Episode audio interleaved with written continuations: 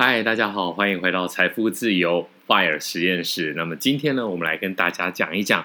大师兄终于回来了，谁是大师兄呢？就是美股。那美股呢，在经历了这个九月的非常惨淡的日子之后呢，十月大家以为说啊，没有什么问题，应该差不多在债务上限的问题尘埃落定之后，应该就要慢慢好了。但没有想到，其实过去这一个礼拜啊，因为星期一台湾这边是休假嘛，然后但美股有开盘，星期一、星期二、星期三、星期四，今天是星期四的美股，好。我觉得这四天呢，如果是去年在二零二零年三月之后才进入美股的朋友呢，你可以有一个很深很深的感触，就是原来美股的波动这么大。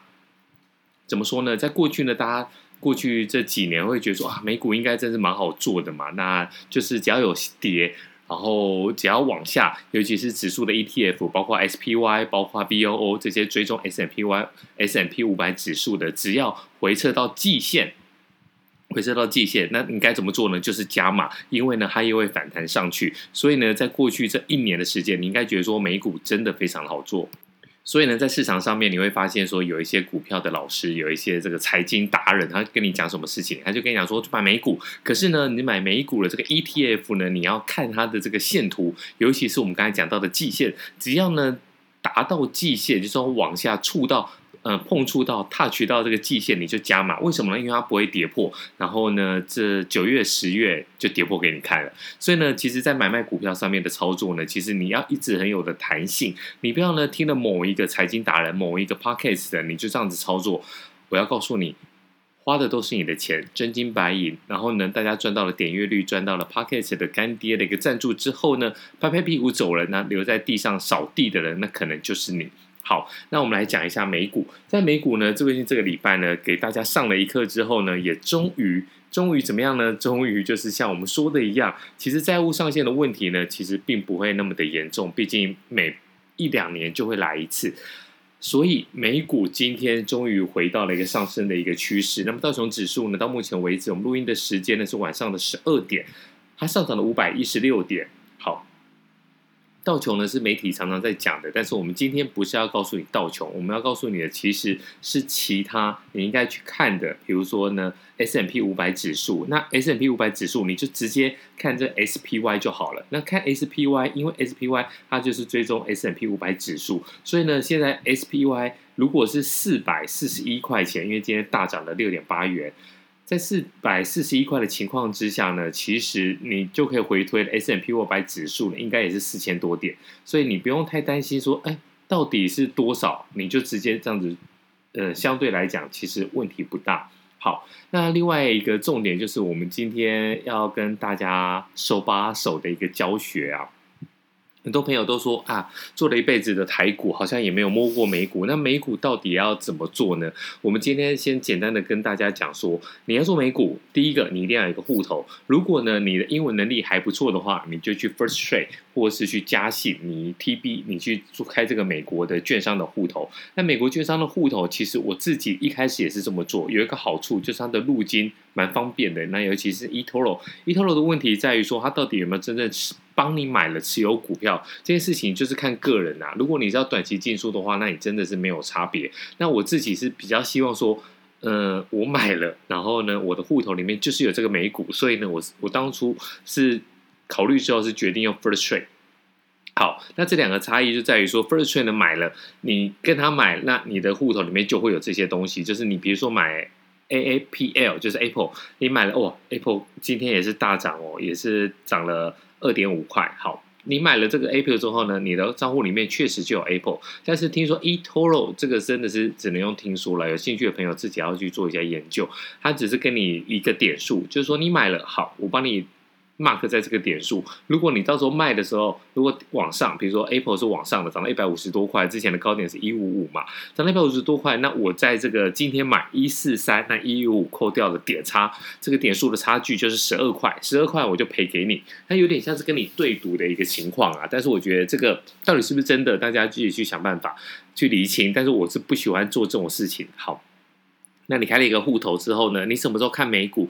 如果你现在是用啊 Apple Podcast 来听我们的这个财富自由实验室的话，那你一定你里面也有一个股市的一个 A P P，那你把股市 A P P 打开，或是你用 iPad，其实真的非常的方便。你在财经新闻的部分，我觉得那不是重点。你下面会有一排一排什么东西呢？比如说道琼 A A P L B A 或 Berkshire B 股，然后 Disney Nike S P Y V O K Web，这个就是我设定的。然后呢，你只要打开的时候，你就可以看出来说啊，到底是多少。然后呢，这个就可以让你每天非常方便来看。那你比如说，我们今天来实做一次好了。我们在 SPY 这边的话，你把它点进来，它就会告诉你说，今天涨了六点八块钱。然后呢，现在收盘不是收盘，现在目前的股价呢是四四一点九八。非常方便的是，你可以看它一个一周。一周真的是崩跌之后往上，然后一个月呢，你可以看一下，好，一个月你就会发现说呢，它的高点是在哪里？你你用手指点下去，就会发现它就变成蓝色的，原本是绿色的线图会变成蓝色的。然后它最近的一波的高点是在四四七点九三，你现在在你现在的位阶在哪里？在四四三，所以呢，你过了前高了没有？你你还没有过前高，所以这个其实你你不要再去看什么，我觉得投资美股跟台股不太一样，台股你可以去看它的筹码。你可以追分点，哪个分点是谁？哪个是虎尾帮还是笑脸帮，或是谁？好。呃，凯基松山哥，你可以去看的分点，然后你可以去看 K D。虽然很多人在笑说，呃，二十进八十出这个笑话，但是你如果相信，或是你在短期进出，你确实是可以看呃特定的一些技术指标来帮助你。今天不要说今天卖卖在最低点，不要说我今天卖了，明天股票就涨。那我们之前的集数也有听过，也有提过，那大家可以去看看。但是呢，你买美股就是最简单的两件事情，第一个开户。第二个，然后呢，找到一个你可以方便看盘的一个软体，那这个东西其实都是非常非常的方便的。那比起你说你用券商的呃 app，我觉得其实这个真的是投资美股，你就是不要快进快出。那如果你听了一些投资达人的话，然后快进快出，然后甚至把这个美股 ETF，就是我们刚才讲的 BOO 跟 SPY，你把它当成是什么 KD 图，然后哇，你你用这个指数型的 ETF，然后来做这个那个呃技术技术性用技术指标用 KD 来进出，我觉得你这个真的不只是呃不是指数化的一个投资啊，不是指数投资，你甚至真的就是在开玩笑啦。那我们第二个话题就是来跟大家聊一聊，说，呃，你有没有被震出去？就是我们刚才提到的，其实美股在这个礼拜一直都是开高走低，开高走低，开高走低。每天呢，你睡觉前都看，哇，大涨没问题。结果呢，第二天睡醒了，哎呦，怎么又大跌？但其实，在过去这几年啊，过去十年，虽然美股是大多头，但其实这个也就是美股的日常啊，所以。我觉得这个礼拜真的给这些投资人一个很好很好的一个震撼教育啊，就是说啊，美股的波动其实是会非常的大，但是美股的波动之后呢，最后结果是怎么样？就是它又涨回来了。然后呢，我相信再过三个月、半年之后呢，它又创了新高。但是如果你在这个波动的情况之内，你被震掉的话，第一个你损失的可能是你的手续费、交交易的手续费。然后呢，如果你是用银行。其实我们刚才有提到一点哦，你用银行的话，你可能也会发生什么事情？你的保管费，比如说呃，某一家台湾非常非常大的一个，应该就是第一名、第二名的金控，你透过它，因为很多的长辈也问过我说买美股的事情，那他们也不想用这个美国的电子券商，他们觉得说啊，这个。还要开电脑什么的很麻烦。第二个，其其实说到底了，他们也是不太不太相信这种电子化的一个交易，所以呢，他们还是要用台湾的券商。好，那我在台湾的话，我有一部分我也是用中国信托的这个复委托交易，但他们也懒，他们只觉得复委托交易，他们也觉得好辛苦、好麻烦，所以呢，他们直接是透过银行的理专呐。那银行的理专。为什么他们就是可以吃定这些？也不是吃定啦，就是为什么老先生、老太太，呃，这些长辈会对他们有那么的信任？其实，你每一次啊，你去银行，那你都会觉得很火大。为什么？因为你每一次去银行都觉得哇。我提个款，我转个账，其实一分半年以内的事情，我要等到一个小时、一个半小时都非常火大。但是这些长辈，因为他们的这个存款都非常的足够，就像我之前提到的，我之前就是因为就是把薪水都不要动，我想要看看说到底财富自由可以有多自由，所以我都不动，就没有想到呢，诶，他累积到了一定的额度之后，几百万，他也记得简讯，然后。诚挚热烈的邀请你当他一个首富家的会员。当了这个首富家的会员，其实有什么好处？他就是送你一个保险箱。那还有另外一个，我当时候真的很心动，但我最最近真的太忙没有去，就是你去都不用等。所以呢，这些老先生、老太太、这些长辈们，有的这些叔叔阿姨，他们去银行是不用等的。所以呢，你不用等的情况之下，他会带你去一个 partition，一个小小的隔间，然后呢，你。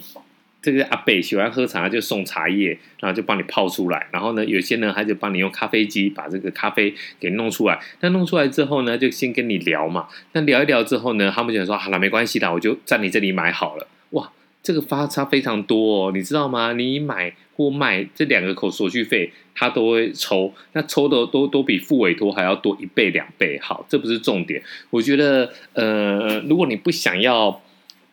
就是你不想要去弄这些麻烦的电子交易的话，那你给人工下单，那你本来就是要付费。但是我觉得比较离谱的是说，他还有收保管费哦，保管费是，我记得是 千分之二，他是讲百分之零点二啦，那其实就是千分之二。好，千分之二什么概念？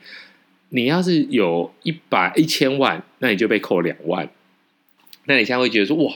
这也还好吧，一千万两万也还好吧。但你想想看哦，你的美股部位如果一直在滚，一直滚，越滚越大的话，那么到最后，其实这个千分之二是非常非常的多。重点是，它不管你赚或赔，它不是说，呃，比如说我们在投资房地产的房地合一，其实你赔钱是不用扣税的。但是股票的一个，尤其是美股的一个保管的这个费用。非常的可怕，不管你赚或赔，他每一年就扣你千分之二，一千万扣两万，那一个人的户头会只有一千万吗？其实这些我认识的长辈们，其实都是好几个亿。那你今天想想看，或许在他们的财务规划上面，他们已经觉得说这个真的是没有什么，但是我们现在还在投资路上，还在网上，其实大家真的要注意一下这个这些手续费、这些内扣的费用，其实是非常非常的伤你的一个投保率。好。